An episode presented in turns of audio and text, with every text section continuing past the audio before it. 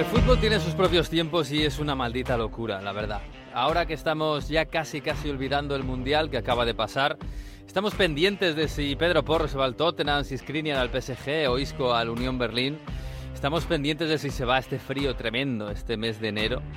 Llega el otro Mundial, el Mundial de Clubes. Lo echábamos de menos algunos, otros lo desdeñaban ya antes de la pandemia. Pues llevamos unos años sin él y aquí está para traernos el primer título internacional del año. Va a jugar el Real Madrid, sí, ya dentro de una semana y pico, pero antes va a abrir la veda el equipo más veterano del campeonato, el Auckland City, los Kiwis. No hay que esperar a la final para pasarlo bien. Bienvenidos al episodio 16 de Onda Fútbol. En Onda Cero.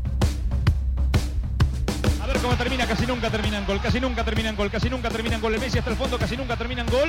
¡Gol! ¡Casi nunca termina el gol! Onda Fútbol. Fútbol internacional con Miguel Venegas. Palla all'area di rigore, si gira Cassano, magico movimento, Balotelli, rete! Rete! David Villa darting through the middle. He's got it between the two, and he's won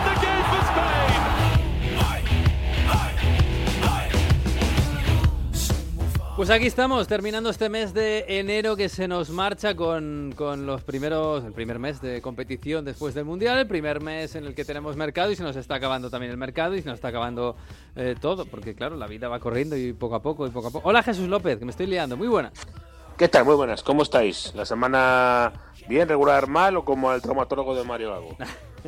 Sabía yo que ibas a tirar por ahí. Sí, sí, ahí tenemos a Mario Gago con el brazo en cabestrillo. Ay, Hay nuestros oyentes que, esquían y que les gusta esquiar. Tengan, tengan cuidadito. Hay que saber uno los límites de cada, de cada uno. Los límites de nuestro cuerpo. Los límites de la edad también, porque claro, va pasando, en fin, porque luego pasa lo que pasa. Hola Mario Gago, muy buenas. ¿Qué tal? ¿Cómo estáis? Soy el más joven de Onda Fútbol, lo primero. Y Sí. después, eh, yo qué sé. ¿Y cuántos nadie brazos me- tienes ahora mismo? Sí, Nadie sí. me dijo que, que no se podía aterrizar de un salto con la clavícula. El más joven y el que menos movilidad tiene. Bien. Exacto. Ho- Hoy sí, hoy sí. Digamos, Pero bueno. eh, esta- estar en Turín y que tu clavícula esté en Verona no, no es buena cosa. No, vale, ¿no? No, no está bien eso, no. No no. pone de clavícula de, eh, dependiente, no, no existe, ¿no? No, no, no, no, no, no está bien, no está bien. No, Estás Eh, bien, tú estás bien, de la cabeza dije regular, pero de lo demás estás bien. No, lo que tenía más días de esquí y eso se me ha fastidiado casi la temporada, pero bueno, que es... Yo estoy contento que no me he roto la clavícula, porque la leche que me di era para romperme la clavícula en cinco trozos. Y es que está muy bien las pistas de esquí, pero sí, lo que tú dices, uno se piensa que es Lucas Iguibar o algo de eso y... Y no, y no, todavía eh, hay que mejorar mucho, hay que saltar, no sé, ya me tengo el casco, la espaldera, lo voy a tener que saltar con una bola de esas hinchables, donde, ¿has visto los partidos esos de que se meten en una bola inflable y se pegan de leches? Pues voy a tener que hacer snow con eso. ¿Periodo de baja estimado? ¿Llegarás para la Champions o no? Eh, lo dejo en manos de Manu Terradillos, cuando venga que nos lo. Profesionales. Es curioso, ¿eh? El, el- el declive momento, terrible y tremendo de la Juve ha coincidido con el declive de Mario Gago. O sea, no sé, hay algo ahí. Hay, algo está pasando en Turín que, no sé, está pasando algo raro. La nieve que ha caído en el norte de Italia. Sí. Eh, eh, he visto Roma Nevada. No sé si era una cosa de otros años, pero he visto fotos de Roma Nevada. A ver, ha, No- no te ha nevado sobre todo en, en el norte. De verdad que creo que no sé si ha caído algo, no me suena que, que ha caído estos días, pero es que, os lo digo en serio, los Alpes están recién nevados, la, la- la nieve está fantástica. Yo creo que hay récord de lesionados ahora mismo en las estaciones de esquí porque no, es muy fácil motivarse. Así que, bueno, desde Onda Fútbol. Ha caído una el nieve muy ejemplo. dura este año también, ¿eh? Lo han No. dicho todos. No, no, al revés, de verdad, que, que está para motivarse. Tabla recién encerada, vas a toda leche y eso. En claro, fin, ten- que tened cuidado, oyentes de Onda Fútbol, por Sí, favor. sí, hay que tener Los cuidado. que, si esta noche que tenemos sesión golfa de Onda Fútbol en Twitch, sí, ¿no, Venegas? Si no me Sí, hombre, sí, habrá que hacer algo. Habrá que verte con el brazo. Bueno, eso. ¿Vas a enseñar la clavícula? Si llegamos a cuántos suscriptores, enseño la clavícula. Qué horror, es mejor no hacer esas cosas, ¿eh? Pobres, pobres oyentes o televidentes. En fin, oye, que el miércoles se cierra el mercado de fichajes, ¿eh? eh van a pasar cosas, van a pasar cosas sobre todo en la Premier, claro, que son los que tienen la pasta. Pero el miércoles empieza el Mundial de Clubes, que claro, lo tenemos olvidado porque desde la pandemia no hemos tenido. Venimos de un mundial, mundial así con, con letras súper grandes, súper gigantes, hace menos de un mes. No, hace un mes justo. Y, y, ahora pues nos enfrentamos a un mundial de clubes que a algunos no les gustan, pero para otros es una grandísima motivación en el que se juntan equipos de todo el mundo y algunos muy clásicos, como el Oakland City, donde siempre hemos tenido jugadores españoles y este año tenemos al MVP de la, de la Champions de Oceanía. Hola Gerard Garriga, ¿qué tal? Muy buenas. Hola, buenas tardes, muy bien. ¿Qué tal? ¿Cómo, cómo estás? ¿Cómo, cómo... ¿Estás en Marruecos, verdad? Sí, sí, estamos aquí en, en Marruecos. Llegamos ayer ya con, con, el equipo y ya preparándonos para, para, el primer partido del 1 de febrero. Mm, claro, porque estáis el Oakland City en Marruecos concentrados ya porque el miércoles de esta semana eh, abrís el Mundial de Clubes, que no se juega desde hace un tiempo por aquello de la pandemia. Eh, y, ¿Y cómo estáis de nivel de ilusión? Bueno, pues, pues, pues con mucha ilusión, muchas ganas de volver a estar y participar en el, en el mayor torneo que se puede participar como club y, muy contentos y orgullosos de, representar a Nueva Zelanda, Oceanía e intentar eh, ser competitivos, que este es nuestro primer objetivo. Claro, porque el Auckland City ya lo hemos visto ahí, es casi un veterano, ¿no? Es más o menos el campeón habitual o uno de los grandes, grandes de, del fútbol de Oceanía para ti es la primera experiencia. Eh, no sé, ¿cómo, ¿cómo, lo estás viviendo? Yo me imagino que para ti hace unos años pensar que estabas jugando el Mundial de Clubes como campeón de Oceanía era una cosa rarísima, ¿no? Sí, exacto. Bueno, sí, el, el, club creo que es el que tiene más participaciones en el Mundial de Clubes, que creo que son, son 10, pero sí, para mm. mí es algo nuevo e intento pues eh, escaparme de, de, un poco de la veteranía que tiene el club, de los jugadores, de, de entender un poco qué, qué, representa todo esto y, como bien dices, intentar disfrutar de, la experiencia porque es algo único y que jamás había pensado que podría estar disputando y vivir la experiencia que estoy viviendo hasta el momento. Claro, porque ¿qué hace un... Esto te lo habrán preguntado muchas veces, ¿no? ¿Qué hace un chico de Tarragona siendo ahí campeón de Oceanía en, en, en Nueva Zelanda, ahí tan lejos? Pues sí, pues es un poco, un poco carambola todo, es, es ir a, la aventura, intentar viajar, eh, conocer mundo, aprender inglés y, y, al final pues, pues diferentes cosas pasaron, eh, se alinearon los, los, astros como bien diríamos y tuve la oportunidad de, de, jugar a fútbol allí y nada, al final pues, pues poder jugar por un club como, como es el, el Oakland City pues te da la oportunidad de, de vivir estas experiencias. El año tuvimos un muy buen año como, como club y esto pues, nos, nos, ha abierto la puerta a poder estar hoy aquí y ya te digo, eh, es un poco pues ir a la aventura, eh, pensar poco, disfrutar y nada, al final las cosas eh, sucedieron y, y, encantado de poder estar aquí. Pensar el día a día, claro, porque tú te vas en 2017, ¿no? Para Nueva Zelanda. Sí, el, en septiembre de 2017. Y te vas, pero no te vas como futbolista, aunque juegas aquí a fútbol, no te vas diciendo, bueno, voy a buscar eh, una aventura profesional como futbolista allí en el fútbol de Nueva Zelanda. Tú te vas a aprender inglés, ¿no?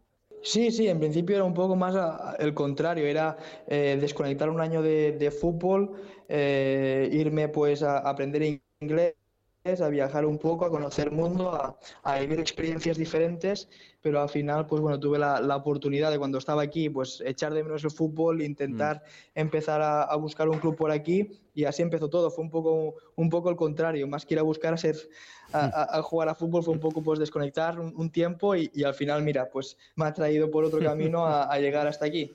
Ay, el gusanillo, eh, que se te, te, vuelve a picar, ¿eh? el, el fútbol. Pero ¿cómo llegas luego al Auckland City, que el Auckland City es el gran equipo del país de Nueva Zelanda, eh, incluso el gran equipo de Oceanía, ¿no? Si quitamos Australia. Eh, tuve algún, bueno, algún conocido aquí que me, me, me empezó a ayudar pues, a, a mm. buscar clubes y, y, y, hacer pruebas y al principio todos me dijeron que no. Eh, mm. Pero bueno, una vez tuve la oportun oportunidad de entrar en, en un club, eh, empecé a jugar allí, eh, creo que hice un, pa un, par de buenas temporadas, fiché para un club mejor, que bueno, era otro histórico de, de Oakland y allí empecé a competir contra los equipos grandes y, y, tuve la oportunidad que un entrenador catalán eh, entró en el Auckland City, un entrenador que había jugado allí, y él me dio la oportunidad y, bueno, aquí estamos intentando hacer lo mejor y, seguir demostrando que, podemos ser el mejor equipo de, Oceanía y de Nueva Zelanda. ¿Estás hablando de Albert Riera? Sí, de Albert Riera, exacto. Claro, una leyenda allí en el City. Sí, sí, en, el club y en el país es una persona eh, muy importante en el tema del fútbol. Eh, con Auckland City lo ganó todo, luego tuvo la oportunidad de jugar con los Wellington Phoenix, que es el equipo de Nueva Zelanda que compite en la, en la Liga de Australia. Mm. Y bueno, hizo unas campañas allí, creo que le dieron en el All Stars de la liga. Y bueno, es una persona muy conocida y, que futbolísticamente eh, ha dado mucho al país. Y ahora como entrenador, pues, pues bueno, pues intentamos que, que así siga. Bueno, de momento no le va mal, ¿eh? Como entrenador y a, ti como jugador con él, ¿eh? ¿eh? Habéis ganado este año la, la Champions de Oceanía y jugasteis la final en Tahití. Eh, y bueno, si el Oakland City es el mejor equipo de Oceanía, yo me imagino que el MVP de la final de la Champions de Oceanía será el mejor jugador de Oceanía, ¿no? Y ese es Gerard Garriga. bueno, creo, que, creo que es, mucho decir al final. bueno, no sé, los, números, Gerard, los números son los números, los premios son los premios. No, no, sí, sí, yo encantado de eso, pero yo, creo que el mejor jugador es la regularidad y, pero bueno, muy, muy contento por ese premio, si te digo la verdad, me hizo mucha, mucha ilusión mm. y, me salió un muy buen partido, así que... que Hiciste un gol y una asistencia, ¿no? Sí, ganamos 3-0 y, di, bueno, metí sí, el, gol y la asistencia y me salió un buen partido. Creo que planteamos muy bien el partido porque el, equipo de Tahiti, yo entiendo que la gente no, no conozca el fútbol de Oceanía, pero era un muy buen equipo, uno de los equipos o el equipo más duro que, competíamos y, un gran rival, no era un rival fácil mm. y, nos salió un buen partido. Eh, al final parece que el resultado fuera fácil, pero el partido fue, fue muy duro y ya te digo, muy contento por, por el, campeonato y por el premio porque al final es algo que queda para siempre y muy especial. Mm. Bueno, y ahora, qué bueno, lo primero que tenéis por supuesto el Mundial. Jugáis el miércoles contra el Al-Ali, que es el, el equipo eh, pues no sé si local, el, africano que juegan en Egipto es un, es un equipo muy grande con muchísima tradición. Eh, en el Mundial, ¿qué, os planteáis? Eh, ¿Pasar a ronda? Eh, ¿Os apetece, no sé, tenéis como meta poder jugar contra el Madrid, poder jugar contra... o qué meta tenéis día a día? Bueno, nosotros lo primero que tenemos que ser es, ser realistas. Mm. Eh, el, club en 2014 vino aquí a Marruecos e hizo una gran campaña que quedaron terceros, mm. pero em, creo que en los 90 minutos nunca han ganado un partido. Desde entonces creo que no sé si, si han conseguido la victoria en los 90 minutos y, somos seguramente el equipo eh, pues, eh, con menos nivel, ya que no somos un equipo profesional, pero y, encima creo que el hándicap que tenemos este año es que venimos de, de, fuera de temporada, es decir, nosotros terminamos la temporada en diciembre mm. y cuando estábamos de vacaciones se anunció lo del mundial de el mundial de clubes y entonces nos llamaron los jugadores para programar una pretemporada lo antes posible. Claro, porque es verdad, este año lo han dicho muy tarde. Vosotros ya estabais de vacaciones de, de verano, claro, porque allí es verano. Sí, sí, bueno, yo, vine de vacaciones a España para visitar a la familia después de tres años y estando con la familia me llega el mensaje de que hay el mundialito y que tengo que recortar las vacaciones y bueno, otros jugadores no pudieron recortarlas y, llegaron tarde la pretemporada. Entonces tenemos este hándicap de que, bueno, que, mm. aparte de ser quizás el equipo con menos nivel, eh, a priori, eh, venimos de, de fuera de temporada. Pero bueno, tenemos mucha ilusión, la verdad. Eh, yo creo que podemos hacer un buen papel. Al final, el, objetivo principal es, es ser competitivos en el, en el, primer partido, porque el Al-Hali es un equipo muy competitivo, de los mejores de África o el mejor equipo de África de la historia. Y, queremos competirles y sabemos que tendremos nuestras oportunidades, que es difícil, pero como jugadores eh, queremos creer o creemos sinceramente que podemos ganar el partido, porque si no creyéramos en esto, pues mejor no jugarlo. Al final, al fútbol eh, juegas para ganarlo y, queremos ganar el primer partido, que esto es nuestro objetivo. Si eso se da sabiendo que es muy difícil, pues ya iremos a por el siguiente. Hmm. Ya te digo que el Real Madrid nos queda muy, muy lejos, y te soy hmm. sincero, y creo que no, es perder el tiempo pensar en eso. Ya, ya. Bueno, de momento, oye, Albert Riera, vuestro entrenador, ha estado preparando el partido mucho tiempo contra la Lali y la Lali está en, mitad de temporada. Eh, si ganáis a la Lali tenéis al Seattle, eh, Seattle Sounders, el campeón de la Champions con CACAF estadounidense, y luego ya jugaréis contra el Madrid. Hombre, no, no estaría mal. Y además, no sé, incluso como escaparate, porque tú ahora eh, que, como decías, en fútbol en Nueva Zelanda es, amateur de momento. Eh, te, planteas dar algún salto, volver a España eh, cambiar un poco de, aires, hacerte profesional o, cuál es tu planteamiento? Después de todos estos años de no plantearte tampoco mucho el futuro, ¿no? Bueno, eh, la verdad es que intento no planteármelo mucho. Al final eh, he tenido la suerte de que las cosas eh, he ido haciendo y me han ido saliendo según lo previsto. Al final, mm. si te planteas muchas cosas, a veces no acaban saliendo y tú te frustras.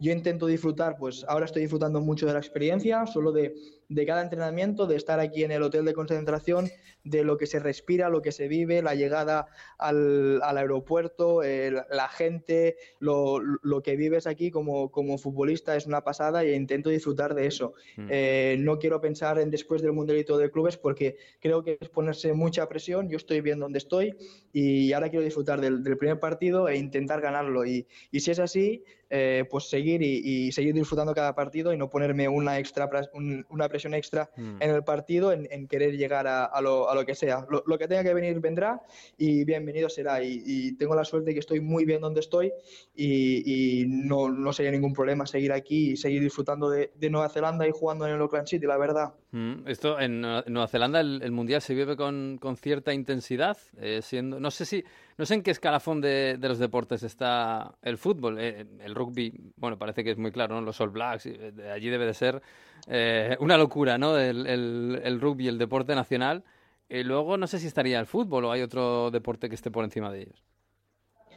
Bueno, podríamos hablar que hay un deporte de verano, el cricket, que es, ah. muy, como es una colonia inglesa, es muy popular aquí, pero siempre he dicho que aquí en Nueva Zelanda ya en los últimos años, ya desde que llegué, el deporte que más se practica es el fútbol ya. Mm. Hay mucha gente, muchos, muchos familiares, gente que, vino de Inglaterra, hay mucha pasión por el fútbol, por la Premier League y la liga poco a poco, la nuestra también está, creciendo. Entonces eh, sí que hay, hay seguimiento, sobre todo por, por eventos como este o también cuando cuando juega la selección de fútbol de Nueva Zelanda para el clasificatorio para el Mundial, mm. pero sí que falta un poco la pasión que hay, como te diría en España, ¿no? de, que los, los, seguidores siguen mucho a los, a los clubes de su país y hay un seguimiento muy alto de la liga. Aquí eh, mucha gente sigue el fútbol, pero siguen el fútbol ya te digo, de, Inglaterra y luego pues ahora mismo que seguramente nosotros estamos en el Mundial de Clubes, pues mucha gente se suma al barco y, va con nosotros porque al final estamos representando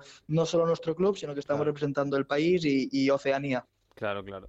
Bueno, pues sí, Gerard Garriga, y abriendo caminos, eh, como los grandes exploradores, de, en este caso para el fútbol. Eh, oye, nos, somos muy viajeros. Es, verdad que está muy lejos, eh, porque jo, Nueva Zelanda son muchas horas. ¿Alguna recomendación de, viajar por allí? No, te iba a decir incluso Tahití, porque claro, Tahití, pero bueno, Tahití, yo claro, veo fotos de Tahití y me, das me da una envidia jugar allí. Pero de Nueva Zelanda, ¿alguna, ¿está chulo para ir para viajar? Sí, la verdad es que es, un país muy, muy bonito. Eh, es 100% recomendable. Mm. Eh, es, es, es, muy diferente de lo que estamos acostumbrados. Es, es naturaleza pura. Es, sentirte parte, pues, pues eso, de, de que formas parte de, otro mundo. Sobre todo hay dos islas. La isla norte, mm. que cuando llegas ya te sorprende porque a mí me pareció muy tranquila, muy bonita, muy verde. Y cuando vas a la isla sur, que no vive ni, ni medio millón de habitantes, en una isla inmensa que sería como casi toda España de, arriba abajo, pues es, una pasada. Y, yo mi recomendación sería que, fueras cuando fuera invierno en, España, porque allí es verano y, mm. es, de verdad un país muy bonito, con muchas playas, con mucha naturaleza, con, una cultura eh, muy, muy educada, muy respetable y, la verdad es que muy bonito. Lo, único, lo único que a mí me falta es la comida. Eso siempre lo digo. Eso se echa de menos, ¿no? eso se echa mucho de menos. Y ahora que después de tres años, porque al final siempre echas de menos, pero cuando después de tres años eh, volví a, casa, pensé, ostras, eso es lo que yo de verdad echaba de menos, ahora me acuerdo, porque al final te, te vas olvidando de esas cosas. Pero, pero por todo lo demás es una cultura muy hospitalitaria, eh, hay la cultura maorí, eh, bueno, es muy, muy bonito, es, mm. es, un país con, con una multiculturalidad inmensa, hay, hay mucha gente de diferentes países que, que están reunidas en, Nueva Zelanda y diferentes ciudades eh, muy bonitas y diferentes, así que 100% recomendable y sobre todo viajar con una, con una van, con una, con una mm. motorhome de estas, sí, una eh, es, mm. es, es, es precioso, la verdad. Oh, qué bien, qué bien. Pues me está, se me están poniendo los colmillos largos. Yo no sé, son muchas horas, ¿eh? Y, y bueno, y, y el precio, claro. Pero muy, muy recomendable. sí. Sí, sí, sí. Pues nada. Demasiadas horas. Sí, sí, demasiadas horas. Y demasiado, claro, luego demasiado presupuesto. Pero bueno, todo se andará. Eh, Gerard, que nada, que te deseamos mucha suerte, que disfrutes, disfrutes de, de lo que se va a jugar en Marruecos estos días, este Mundial de Clubes. Oye, si llega al Madrid, pues mejor. Eh, Madrid, Oakland, y ahí con, con españoles que están haciendo un gran trabajo. Y que disfrutes de la experiencia. Que de momento, mira, sin mirar mucho al futuro, no te está yendo mal, ¿eh? Así, vas bien. No, no, no. Vas la verdad bien. es que muy, muy contento, muy contento y, y ojalá, ojalá podamos llegar lo más lejos posible. Sería precioso. Eso es. Un abrazo, Gerard. Muchas gracias, muchas gracias por la entrevista. Un abrazo a ti también. Chao, chao. Bueno, pues yo ya estoy haciendo números, ¿eh? Eh, a ver, tengo que ahorrar. Si Bay tiene dos años. Hay un eh, mundial este verano, ¿eh? En Nueva Zelanda y Australia, acuérdate, el mundial Sí, femenino. es verdad, es verdad, es verdad. Uy, mira, ahí hay que convencer a alguien para que nos patrocine y nos lleve para allá. Y luego ya nosotros hacemos lo que sea con una autocaravana y tal. Sí, sí, es buen En plan. Nueva Zelanda se puede, se puede hacer snow, hemos dicho entonces, ¿no? Eh, de- eh, Mario, déjalo. Sí, pero necesitas dos clavículas. Yo contigo Ah. no voy. Si luego voy a ir de hospitales y tal, yo contigo no voy, ¿eh? Desde luego. En fin, bueno, que se, eh, se acaba este, esta semana también el mercado. eh, bueno, te- eh, Mario, eh, en Italia estáis a ver si no vendéis, más que nada, ¿no? O a ver si vendéis a gente que quiere vender, claro. Venga, luego analizamos el tema Miriam Skriniar con Manu, cuando conectemos ahí con el, con el Monse de, de París. Pero te digo que es verdad que mm, en, ahora mismo el tema de Taniolo en la Roma es lo más caliente, sobre todo porque ayer en Napoli-Roma Tiago Pinto, el eh, director general de la Roma, ha dicho que, bueno, ha confesado que sí, que buscan un equipo para vender a Taniolo. ¿Por qué? Porque se ha borrado de convocatorias, porque ha pedido salir y porque prefiere sacar dinero por él. Que el Bournemouth eh, tenía mm, una oferta por unos 30 millones de euros y que Zaniolo no ha querido ir al Bournemouth y que van a esperar estas últimas horas para buscar a un equipo que pague pues al menos entre 20 y 30 millones de euros para que se lleven a un jugador de 23 años que tiene mucho talento, que es verdad que tiene la cabeza un poco de aquella manera, pero yo creo que es un futbolista y sobre todo para Premier League que puede hacer las diferencias, está muy bien. Eh, en el caso de la Juve han vendido a Weston McKennie con el tema sí. puntos al Leeds, al Leeds. No sabemos si, si va a vender a alguien más a última hora porque se presume que va a necesitar cuadrar cuentas después de todo lo que va a venir. Uy, las cuentas de la lluvia, uy. Y, y bueno, Cuadra, pues, cuadra, eh, que cuadren bien. Sí, que cuadren, pero que cuadren de verdad. Pero para abajo, ¿eh? No para arriba. Minus Valencia. Eh, esto va a ser un tema complicado porque el, eh, a la Juve le van a seguir investigando cosas y la justicia ordinaria ha pedido un mes de prórroga para seguir acumulando pruebas contra la Juve por el tema de, de los pagos en diferido no, no registrados, sobre todo porque han salido escuchas de Dybala y demás. Bueno, en fin, que compras, ya os digo yo que nada de no nada. se espera. No, Como no, mucho el Inter que encuentre un sustituto a última hora de Skriniar, que luego lo hablamos. No, el mercado actualmente va en todos los países. Esto va de. Vamos a ver si podemos venderle a la Premier a alguien para cuadrar todas las cuentas. Esto pasa en toda Europa. Llama Sal- a Todd Boehly. Salvo en la, en la Premier. Sí, sobre todo llamamos a Todd Boehly, que es el que tiene aquí el, el, el, el ticket, el cheque en blanco. Pero esto, esto está así, y la Premier es la que está fichando y fichando. Este fin de semana, eh, así cosas eh, eh, oficiales, aparte de lo de McKennie, Jesús, me ha apuntado aquí Anthony Gordon, eh, del Everton a Newcastle, Sí. 45 millones. Ojo, es verdad que es Eh, es, es una buena promesa Anthony Gordon y yo creo que, que cuadra un poco con el, con el perfil ¿no? que está eh, trayendo el Newcastle, que son jugadores de la Premier que creen que, que, se, que puede dar más y, y por ahí es esa, esa apuesta interesante. ¿eh? Mm. Barato no es, por supuesto, pero sí me parece una apuesta como futbolista muy interesante. Tengo ganas de verle. Sí, futbolista inglés que está muy cotizado y con calidad y jovencito. Bueno, vamos a ver cómo, cómo va la cosa. Están por cierto, están por cierto enredando mucho con, con Chris Rick, que es este chico 15 años tiene Jesús. Este chico que ha debutado con el Sunderland, Sunderland, ¿eh? del Sunderland Newcastle, y que el otro día además marcó el gol de la victoria de su equipo en la Copa y se lo anularon. Qué pobre chaval, joder. Mientras marcas tu primer gol en, en la élite, pero son 15, son, son 15 añitos, claro, es que es una cosa. Hemos visto por ahí pasar a, a Rooney, a Elliot, que ahora está jugando en Liverpool. Bueno, Sí, pasa es esto. poco. Es un poco un poco raro, ¿eh? Tanta juventud, pero bueno, Mm. eh, yo no sé si es el Newcastle tratando de decir, bueno, pues si tienes uno de 15 años, pues también te lo compro. También para mí. Hala, que, que, yo, que me sobra. Sí. No sé, algo así. sí, sí. Bueno, y lo de este fin de semana en la FA Cup, eh, Jesús, titulares, eh, bueno, lo más obvio, el City le ganó al Arsenal. bueno, esto, claro, alguno me decía el otro día, menos mal que, es la- que no es la Liga, que es la Copa, pero te- que tienen que jugar dos veces en, en- en Liga, eh, a ver qué pasa. Sí, sí, no, eh, desde luego que es, era el partido más esperado del fin de semana, sin duda, que fue el viernes. Eh, partido muy táctico, muy cerrado, eh, sorprendente incluso para Guardiola, porque lo admitió él, que en varias fases del encuentro Arteta le, le planteó un hombre a hombre al City. Mm. Y yo creo que se conocen tanto, se, ¿no? Eh, son tan eh, compenetrados, estuvieron en su época juntos y, y la única forma que pensó Guar- eh, decir qué es lo que no se espera Guardiola ni de broma, bueno, pues que le, haga un hombre por hombre. Eso fue lo que le, le puso Arteta sobre todo en la primera parte y la verdad es que como digo, fue un partido o resultó con un partido cerrado, eh, más trabado que de costumbre, que al final lo acabó arreglando un, un defensa, Nathan Ake, Sí. con ese gol. Y hacia el final, hay que decir para crédito de, del Arsenal, que fue capaz de coger la pelota al al City, jugarle y encerrarle. Hacia el Mm. final del partido tuvo varias ocasiones, o sea que hay que verlo también como, bueno, el equipo que es capaz de, a lo mejor también eh, disputarle al City en su terreno, ¿no? En el de la posesión. Ya veremos si en la liga lo vemos. Sí, me pareció ilusionante como aperitivo de lo que va a pasar en la liga, ¿eh? Porque además, yo creo que el City salió con un equipo más titular que el Arsenal, pero el Arsenal salió con poco mezcla, algunos jugadores que tiene que ir probando como Trossard, otros que a lo mejor han perdido un poquito el sitio como Tomiyasu, Tierney, o sea que pues, salieron dos equipos muy competitivos, pero no los que van a jugar en liga, exactamente. No. Y aún así vimos, como, como decías tú, vimos un Arsenal pues eh, haciendo de equipo grande, de verdad, contra el City, ¿eh? O sea que bien.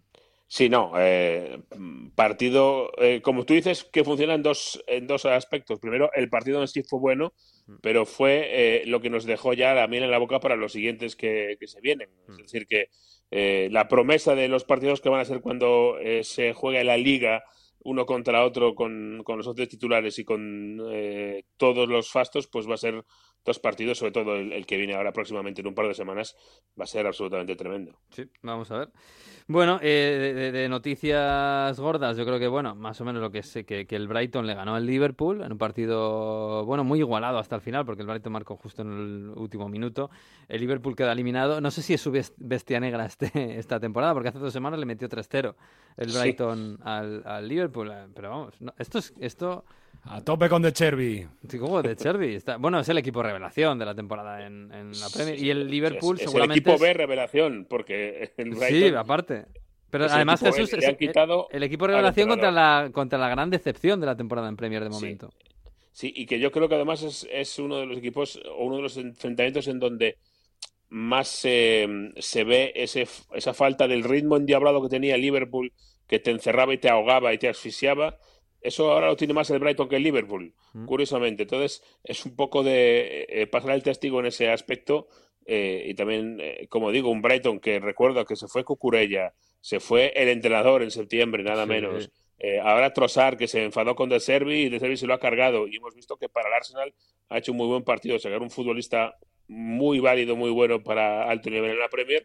Trossard se va y resulta que tenían ya guardado ahí a Mitoma, que, que ahora ya como titular con, con todos las eh, con mando en plaza, resulta que también ha hecho un partidazo. Sí, sí. Vaya que, Qué golazo que, que tiene el Brighton eh, mucho, mucho y tenía eh, mucho fondo de armario, eh, incluido para el entrenador. Es tremendo. Incluido el entrenador. Es que yo me acuerdo que el roto que le hicieron con, con Potter es que Claro. tuvo que estar una semana con la lana de entrenador.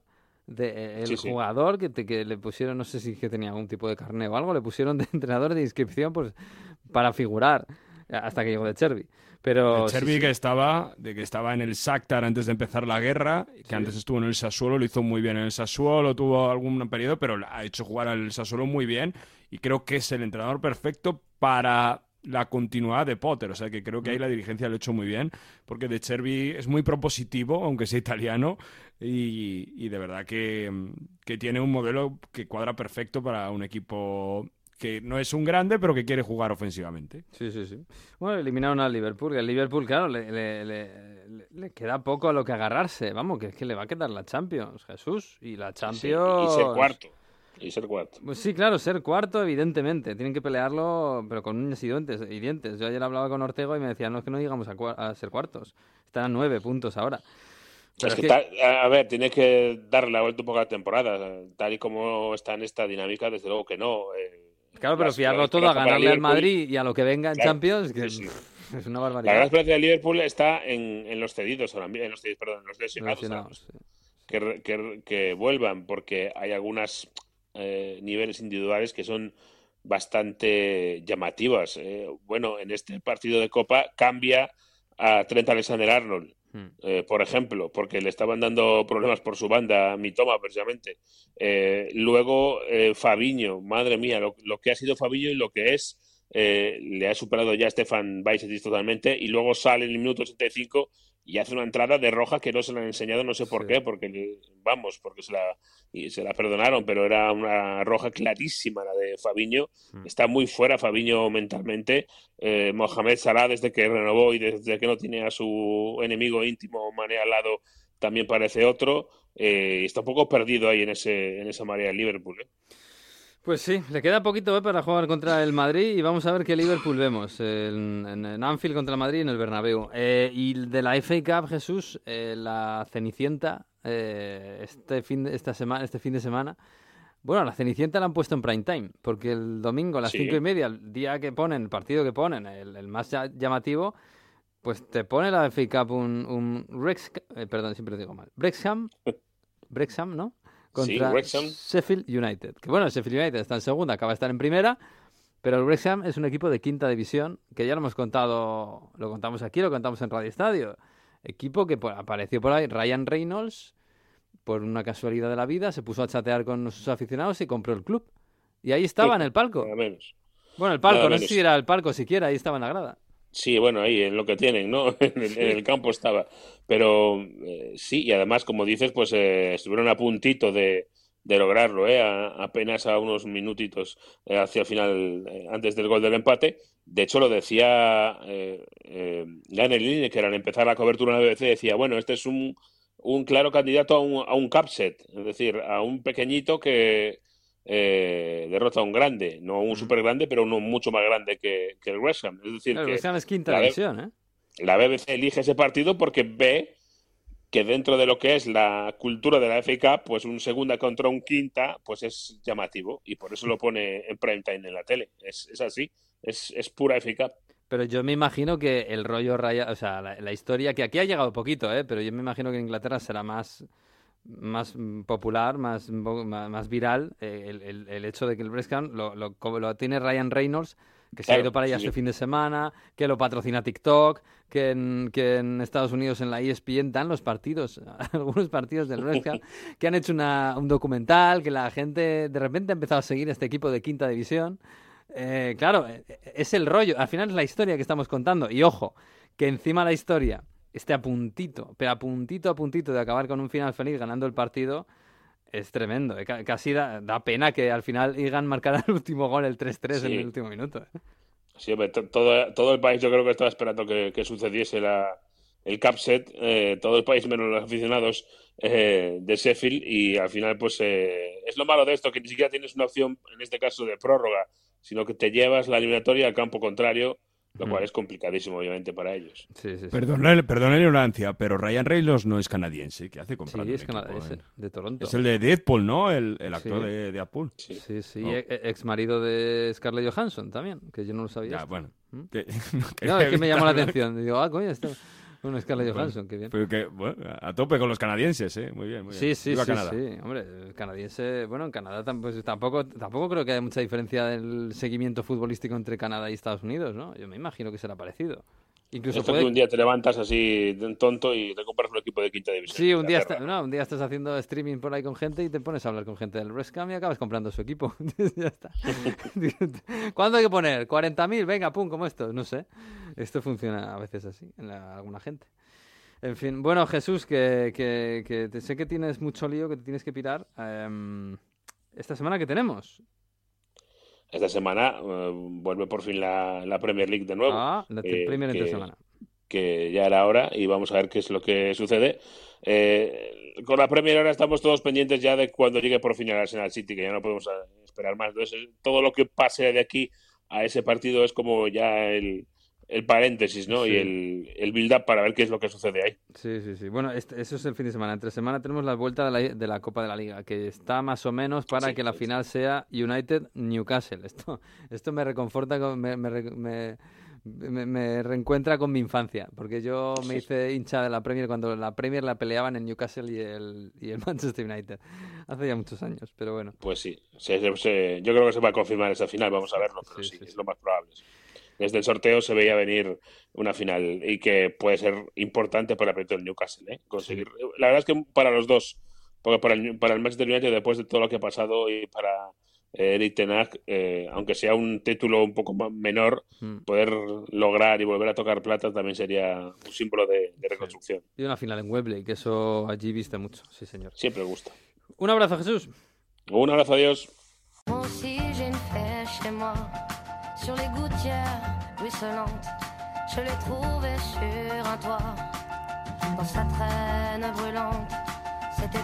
Creo que ya se ha bajado del tren eh, Manu Terradillos. Porque la Francia que madruga a veces coge trenes. París, Lyon, está muy bien conectado, eh, ojo.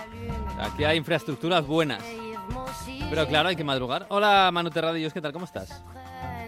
¿Cómo estáis? Soleada mañana en Lyon oh. después del frío que teníamos ayer en el Parque de los Príncipes. ¿Te vas a ¿eh? quejar del frío? Yo esta mañana me he levantado menos 4 aquí en Madrid. No, no, nada. Bueno, eh, París nada que ver con Lyon, ¿eh? Ha sido llegar a Lyon, el sol. el roda. no se lo tomen a mal los parisinos, ¿eh? Pero ayer, ayer hizo muchísimo frío en el Parque de los Príncipes. O sea, mejor el Ródano que el Sena. Depende de para qué, depende de para qué. ¿eh? No...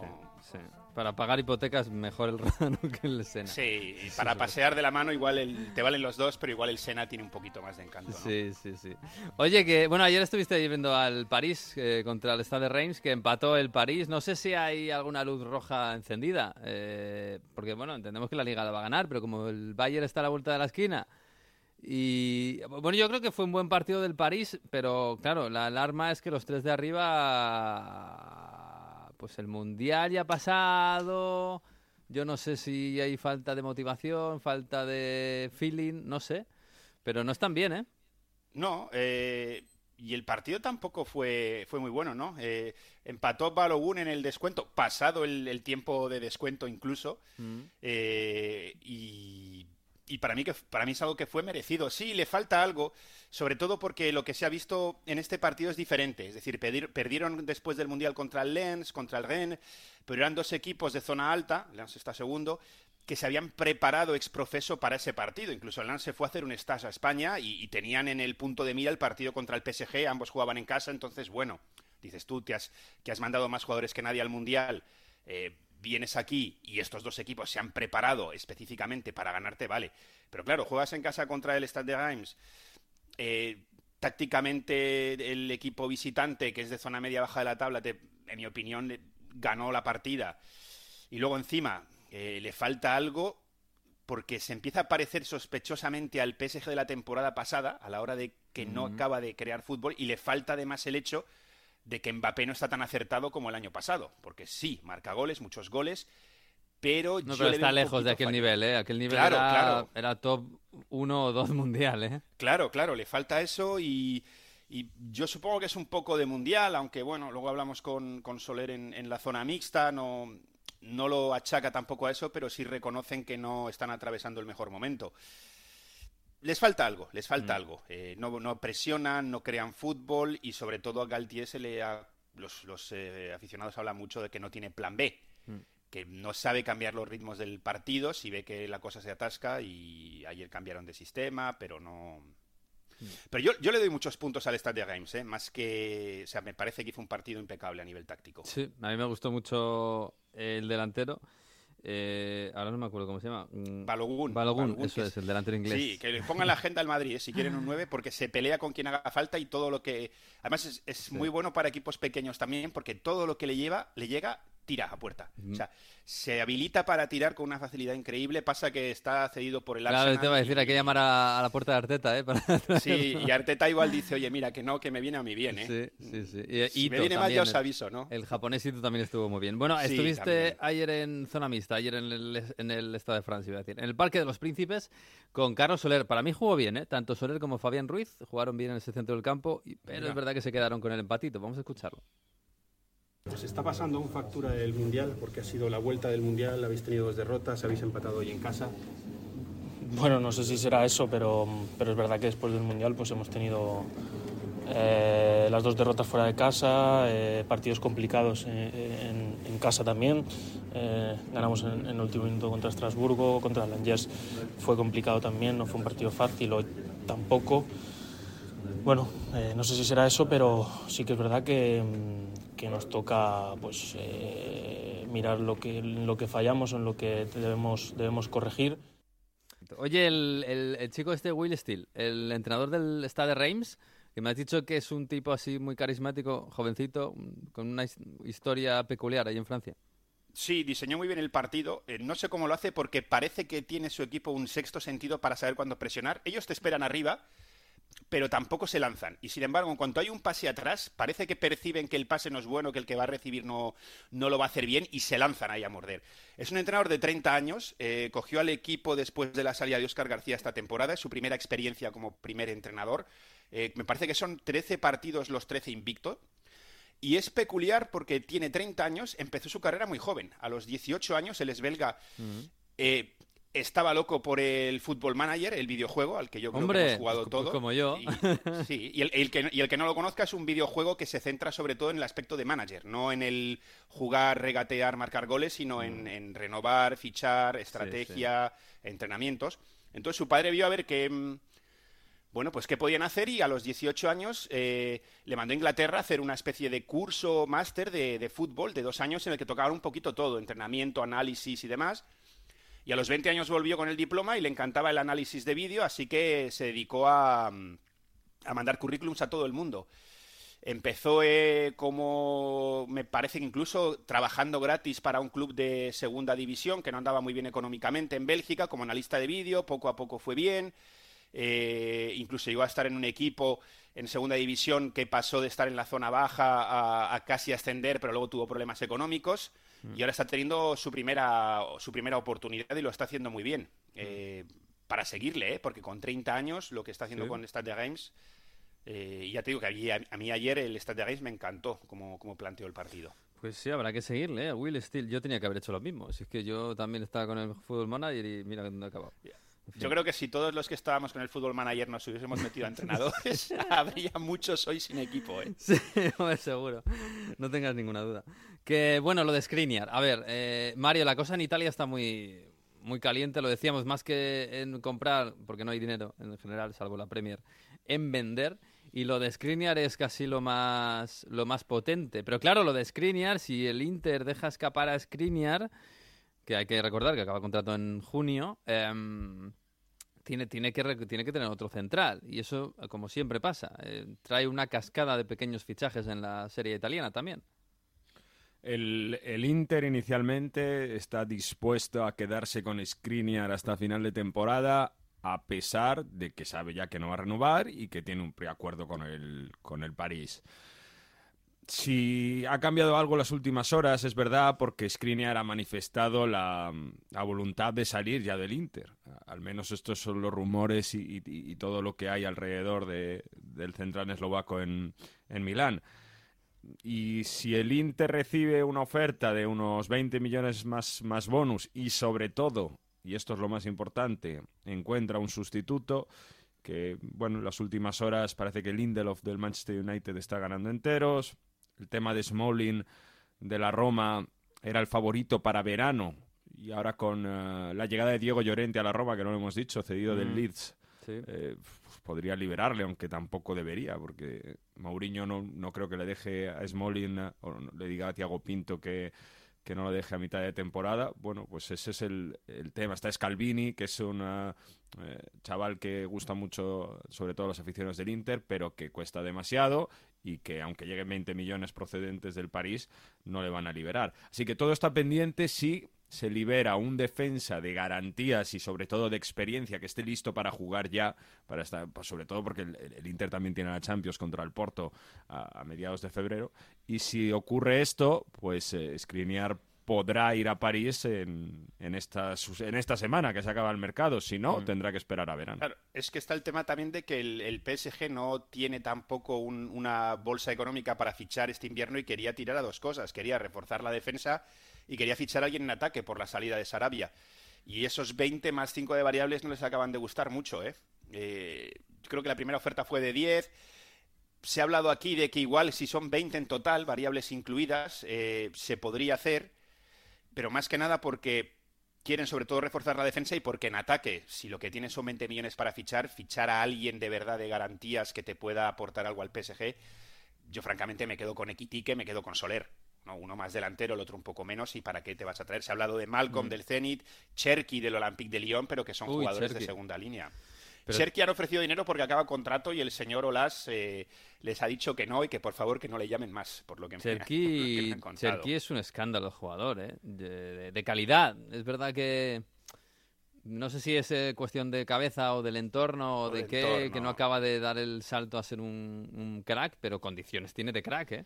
Es un poco el estigma que tiene, ¿no? El del entorno. El jugador tiene una calidad brutal. Mm. Eh, si es verdad que el Olympique de Lyon esta última, esta temporada y la temporada anterior no es un equipo en el que puedas desplegar toda esa calidad porque no está funcionando bien.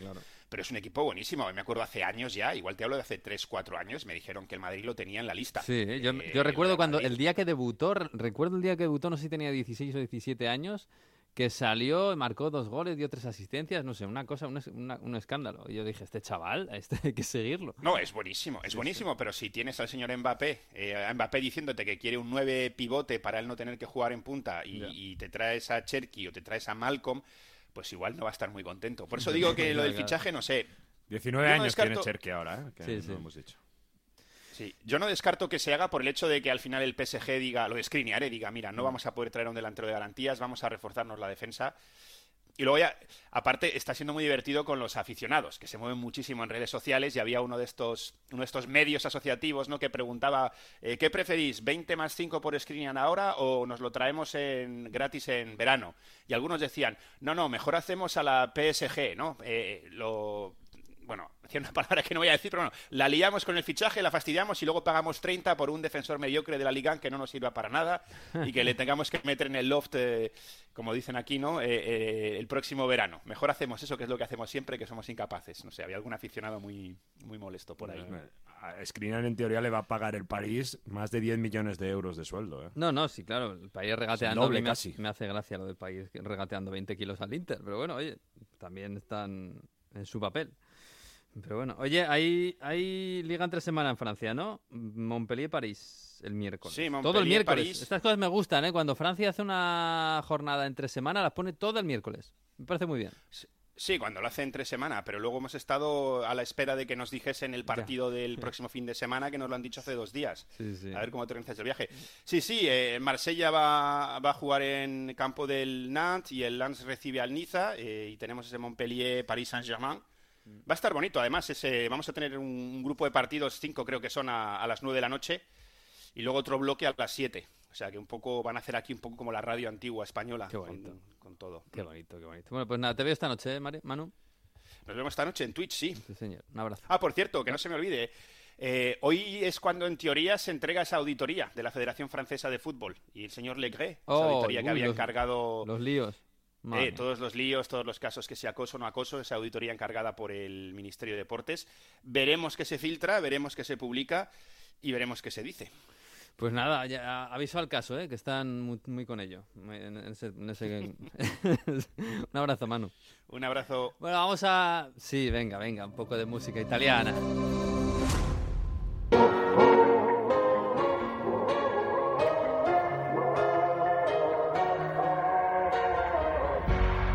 Vita che ti penso, oh oh oh, è una vita che non riesco più a lasciarmi andare con me, è una vita che non cresco, oh oh oh, e non so cosa dirti di me, sento dentro come se ogni volta che ti guardo penso a come stai, a come vivi, a quanto sei felice, voglio stare dentro te quando la notte dici amore vieni, vieni nel mio cuore, vieni nel mio cuore, vieni nel mio cuore che c'è un posto migliore.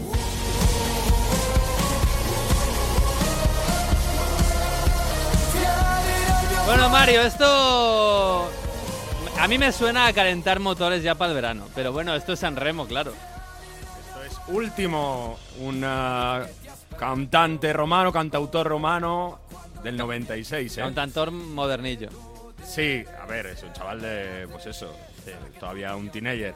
Y bueno, en realidad, último es el seudónimo de Niccolò Moriconi, que es eh, el chico este romano que ya quedó segundo en San Remo en eh, 2019 y ganó las nuevas propuestas cuando hacen San Remo de jóvenes también. Así que bueno, es uno de los grandes favoritos para esta edición de San Remo 2023. Empieza el martes 7. También tenemos a Marco Mengoni por ahí, que es un poco más melódico, también mucho más relajado. Elodie. Más relajado, esto tampoco es, vamos. Bueno, esto es un poco pop, pero... Shakira, Sha- Shakira Bizarrap tiene más ritmo que esto, ¿eh? Bueno, esto está bien, casi A tiene ver, que no está mal, no está mal, esto. pero esto yo lo veo más de... Bueno, hedonismo italiano, ver. un sogno per te, le cose che vedi, l'amore che cerchi e non trovi perché, tu dimmi perché rimani lì in piedi. A ver, que no digo que esté mal, Mario, pero yo lo veo así más de... más meloso. Más, más de discotequeo, pero acompañado.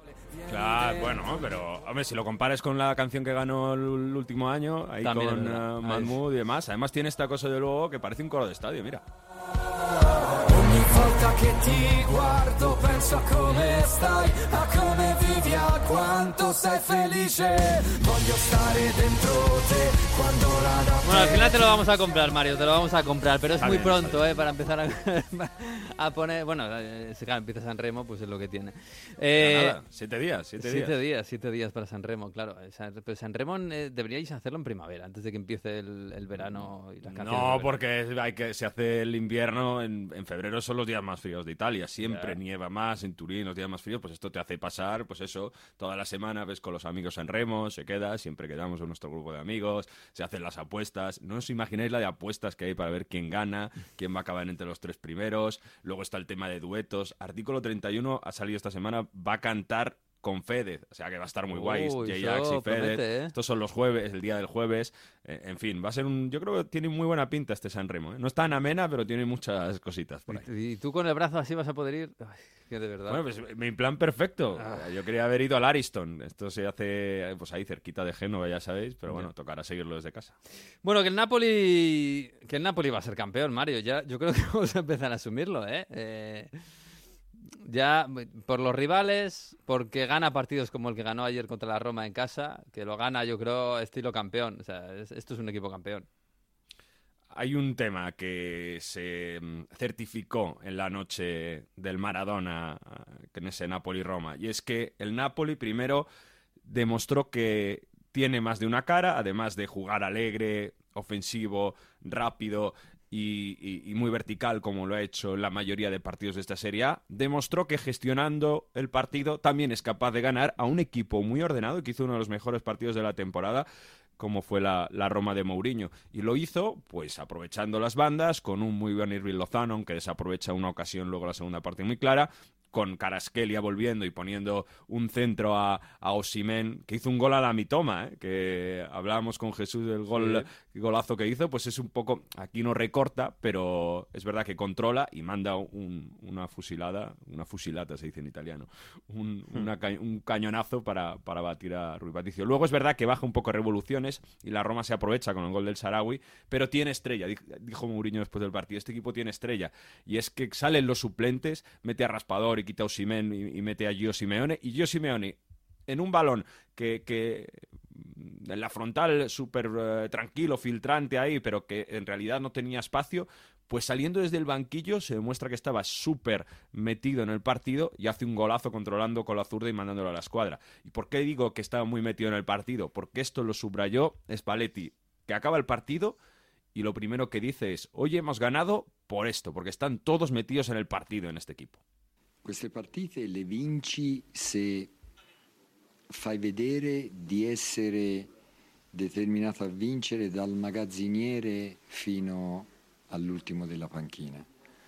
E poi sono partite complicate, però quelli che sono entrati hanno dimostrato che la partita la stavano già giocando dalla panchina. Qué bonito, eh, es verdad. eh, bueno, es un poco una justificación. Dice que, que claro, que, les- que estaban, que se ha demostrado que todos los jugadores, desde el primer titular hasta el último del banquillo, estaban comprometidos en el partido. Que los que Desde salieron ya estaban jugándolo antes de salir al campo. Pero claro, yo, yo estaba pensando, macho, es que quitaste a Karabskeli y a Osimhen cuando ibas 1-0, ¿eh? y te eh, empatan. pero dice del magazzinieri, ¿eh? que el, el tipo del almacén, o sea, diciendo que todo, todo en torno al equipo está determinado para ganar. Pero es que él dice que con los cinco cambios, o sea, esto es su forma de ganar. Eh, eh, al Milan, con gol de Simeone le ganó también, Sí, ¿eh? y quitando y haciendo esos cambios. O sea, que no es una novedad. Y él no... no no es que los quite para defenderse, porque saca jugadores ofensivos, pero quiere utilizar la segunda línea del Napoli. Y había mensajes bastante graciosos en redes sociales ayer y, y diciendo que, bueno, se ha demostrado hoy que los suplentes del Napoli serían segundos en esta Serie A, donde el Inter no deja de pegársela, bueno, el Milan no deja de pegársela, y etc. Bueno, es verdad, sí. este, 13 puntos le sacan nada menos eh, al Inter, que el Inter ganó a la Cremonese, pero, en fin, para mí dando mala imagen otra vez, eh, y la Cremonese es el peor equipo de la Serie A. Eh, después está la Lazio y la Atalanta, fíjate, el Milan que hizo el ridículo absoluto, eh, perdiendo en casa 2-5 contra el Sassuolo. Y la Juve anda por ahí por el decimotercer puesto, Mario. Déjame, déjame volver a la Roma, porque la Roma está también justo después de, del Milan, que tiene un punto menos, está la Sexto, sexta, sí. pero tienen la, la Champions a, a su alcance. Estaba contento Mourinho a pesar de la derrota, por todo, todo lo que había pasado en esta semana y lo que está pasando en Roma con el tema de Nicolo Zaniolo. Tiago Pinto antes del partido dijo claramente que están buscando una salida a este centrocampista italiano que se ha, se ha puesto en rebeldía, se ha caído de las convocatorias en los últimos partidos, quiere salir y que además ha rechazado la única oferta que ha llegado a la Roma para venderlo. Él ha dicho a la Roma, oye, buscadme un equipo, la Roma le encontró al Bournemouth, pagaba 30 millones por él, pero ha dicho, no, no, yo no quiero ir al Bournemouth, yo quiero ir a un equipo... No, yo quiero al Manchester United, ¿no?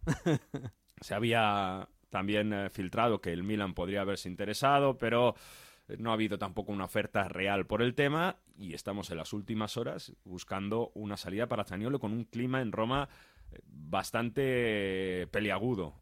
Anoche, después del partido, ultras de la Roma fueron a casa de Zaniolo, porque saben dónde vive, eh, en fin, eh, pancartas en Trigoria, vete, porque es verdad que la Roma se ha portado muy bien, se rompió dos veces eh, Zaniolo y la Roma le aguantó y demás. está el tema... Era la joya de la cantera y la cuidaron todo lo que pudieron, ¿eh? Ahora, Sí. igual... ¿Os acordáis que eh, hicieron ese intercambio por Nainggolan Mm. eh, con el Inter que parecía al principio que, que hace la Roma y luego se demostró que, que Zaniolo, bueno, que, que era fantástico, se me acuerdo en un partido de Champions contra el Porto que hizo un doblete. Tenía, tiene cualidades, lo que pasa es que le falla la cabeza. Si encuentra un sitio para, para estar tranquilo, pues yo creo que puede ser un jugador de verdad muy importante, ¿eh? en tanto en España, en Premier o donde sea, porque tiene muchísima calidad para jugar ya sea de trecuartista o jugar en banda. Pues sí, quizás y bueno, algo, lo, de la Juve. algún cambio de Cuéntame. aires o, o algo. No, lo de la Juve, a ver, dime, porque claro, la Juve, primer día en casa empata a 3 con la Atalanta, después de la sanción, digo, y el segundo día, el segundo día, ridículo espantoso, ¿eh? El- la primera parte de, de la Juventus es, la verdad que increíblemente... 0-2 contra el Monza. Es verdad que el Monza 0-2 está bien, ¿eh? Monza. Pero sigue siendo el Monza. No, y además el Monza le ha ganado los dos partidos, ¿eh? porque aquí estamos ya en la primera jornada de la segunda vuelta. Eh, si os acordáis, el Monza en, eh, en ese partido en el Brianteo, que acaba expulsado Di María, también fue parecía que iban a echar a Allegri esa, esa tarde. Todo, todo, todo indicaba, porque antes de, antes de un parón de selecciones y demás. Pero este partido como en la ida, se mostró una falta de intensidad, de personalidad del equipo, unos errores. Es que eh, Churría entra hasta la cocina en, la jugada de, del, del 0-1, nadie le entra y una falta de intensidad donde Allegri está absolutamente desquiciado porque no, no existe esa esa intensidad defensiva que sí que mostró la Juve durante esas ocho victorias consecutivas sin recibir gol antes del partido del Napoli. Y la sensación es que la sanción de 15 puntos pesa demasiado, y hay sobre todo a muchos jugadores, y Allegri eh, luego lo, explicó y, dijo eh, en, rueda de prensa, el que esté pensando a otras cosas fuera del campo, que esté fuera. esto a lo mejor también, Weston McKenney es algo que haya salido no, es casualidad. Y además dijo una provocación que, claro, con los 15 puntos menos, la Juve ahora mismo es eh, decimotercera con 23 puntos y está casi más cerca del descenso, bueno, está 11 puntos cerca del descenso y, y, está 15 de la Champions, ¿no? Porque decían, bueno, tenemos que luchar para ir a Champions hace unas semanas después de la ascensión. No, ahora cambia el discurso. Ahora el objetivo de la Juve para Allegri es este. consapevoli e ribaltare la situazione che momentaneamente la squadra ha una classifica di 23 punti. Quindi bisogna fare punti che ci portano alla salvezza, minimo. Mm, a la salvación.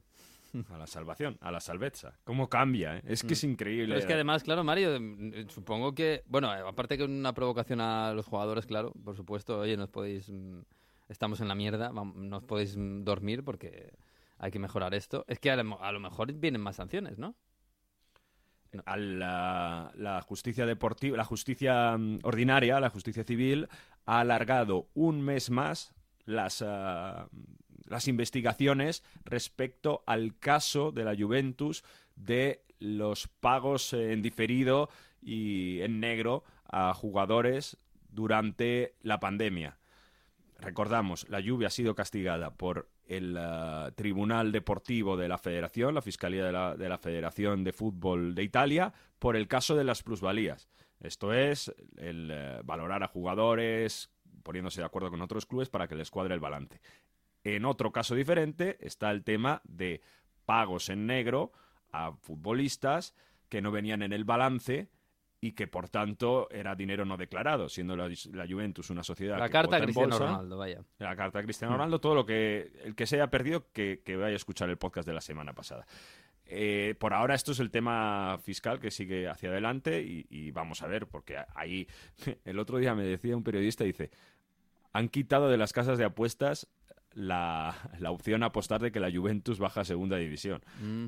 Yo sigo pensando que, esa opción es bastante drástica, pero sí que mm, pueden llegar eh, multas y que la Juve es muy difícil que el año que viene esté en Europa y que la Juve va a tener que vender a gente. Blaovic eh, lo, están moviendo ya para venderlo o al menos se está haciendo un, un, un sondallo, ¿no? Se están hablando con gente que le puede interesar. Y, a ver, porque es verdad que va a ser una Juve que va a tener que renacer después de esto, económicamente y deportivamente, y Allegri lo tiene muy complicado con los jugadores, pues eso, pensando en que viene un desastre. Y además ya no queda, estoy pensando en 2006, ya no quedan en esa plantilla los Buffon y Del Piero y compañía, que, se pueden, que pertenecen al equipo emocionalmente y se pueden quedar eh, un año o dos lo que necesite el equipo para reconstruirse. En fin, bueno, que vamos a cerrar esto, ¿no?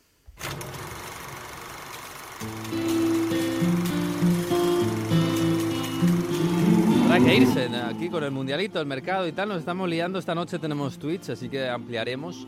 Pero antes llega el profesor Víctor Gómez con sus cuadernos de Herodoto. Curso futbolístico de Historia Futbolística 2022-2023. Esta semana ha sido una semana especial en toda Europa. La pasada semana, en plena celebración de la liberación de Auschwitz, en el llamado Día de la Memoria de las Víctimas del Holocausto, vuelven a aparecer imágenes xenófobas y antisemitas. Los ultras del Real Madrid, antes del derby madrileño de Copa, y copiando en infamias a sus camaradas de la Lazio, expusieron un estandarte con la imagen de Ana Frank, con una camiseta con la simbología de los grupos ultras del Atlético de Madrid. Ciertamente, El 27 de enero de 1945 era liberado por el Ejército Rojo el mayor y más organizado campo de exterminio nazi. Fue el complejo de Auschwitz, un lugar donde se ejecutó, como dijo Primo Levi, uno de los mayores horrores de la historia de la humanidad. Entre el 2 de mayo de 1944 y el 26 de enero de 1945 se calcula que 1,2 millones de personas fueron allí ejecutadas. Allí estuvo Ana Frank en septiembre de 1944, justo antes de ser derivada al campo de Bergen-Belsen donde iban las mujeres. Allí murió de tifus con apenas 15 añitos. Pero no solo ella. Por desgracia, en el mundo del fútbol, Auschwitz nos dejó otras historias muy tristes. Empezamos por Julius Hirsch, eh, que llegó a ser un héroe nacional con Alemania, jugó los Juegos Olímpicos de 1912, volvió vivo de la Primera Guerra Mundial con la condecoración de la Cruz de Hierro y fue jugador del Karlsruher. Su pecado, ser judío y vestir la camiseta de la Mannschaft. Arpas Waits eh, fue uno de los grandes preparadores de la primera mitad del siglo, del siglo XX. En 1930 ganó el Scudetto con la Ambrosiana Inter, con tan solo 34 años. Todavía hoy es el entrenador más joven en ganar un Scudetto. En esos años eh, formó a seis campeones del mundo, entre ellos un tal Giuseppe Meazza, al que descubrió e hizo debutar con tan solo 16 años en el Inter. Después eh, llegó a Polonia, donde ganó dos escudetos consecutivos, el del 36 y el del 37. Mientras preparaba ya el nuevo campeonato en 1938, tuvo que dejar Italia por las leyes raciales. Primero se fue a París y posteriormente a Holanda, donde entrenaría al Dordrecht. Ahí fue capturado por los nazis y llevado al campo de concentración de Auschwitz. El 31 de enero de 1944, el que era el mejor entrenador de fútbol de toda Europa fallecía en Auschwitz víctima del holocausto, sin dejar ningún rastro de su brillante legado. Muchas historias se encuentran entre los barracones de la muerte que los eh, nazis construyeron para exterminar a todos aquellos que no entraban en sus planes. Algo que no debemos olvidar, pero mucho menos hacer mofa o ideología del odio. Esperemos que estas imágenes vayan desapareciendo de nuestros estadios y sean condenadas para toda opinión pública y las autoridades pertinentes. Nunca olvidemos la historia, pues estaremos condenados a repetirla. Y tanto, y tanto, parece increíble que sigamos así en el año 2023. Mamma mía, yo pensábamos que esto era una cosa de Italia, de algunos pequeños fanáticos allí, que esto no llegaba aquí. Bueno, es que hay tontos en todos lados, eh, Mario. En Italia se castigó a la curva de la Lazio durante varias jornadas cerrando la curva por esas pegatinas de Ana Franco la camiseta de la Roma. Y le castigaron también una jornada con la curva cerrada a la Lazio por coros racistas en leche, Mm. eh, por sus ultras fuera de casa. Ojalá que todos los clubes de Europa y de todo el mundo castiguen de manera tan fuerte cuando pasa algo de esto. Ojalá. Y sobre todo que no vuelva a pasar. Pero bueno, bueno, Mario, que esta noche te veo, ¿no? En el Twitch. Sí, os enseño mi cabestrillo, ya os he dicho, si os portáis bien... No hace falta, de verdad. eh, Que yo, eso de ver huesos fuera de, de su sitio no, no hace falta. ¿eh? Vale. Voy a tomarme una, una tortilla de voltarenes. Hala, abrazo. Nos vamos, señores, hasta la próxima semana. Bueno, esta noche tenemos Twitch a las diez y media, como todos los lunes, y la semana que viene volvemos con el podcast. El próximo lunes, a partir de la una, en onda0.es. Disfruten de la semana, hombre. Adiós. Santa.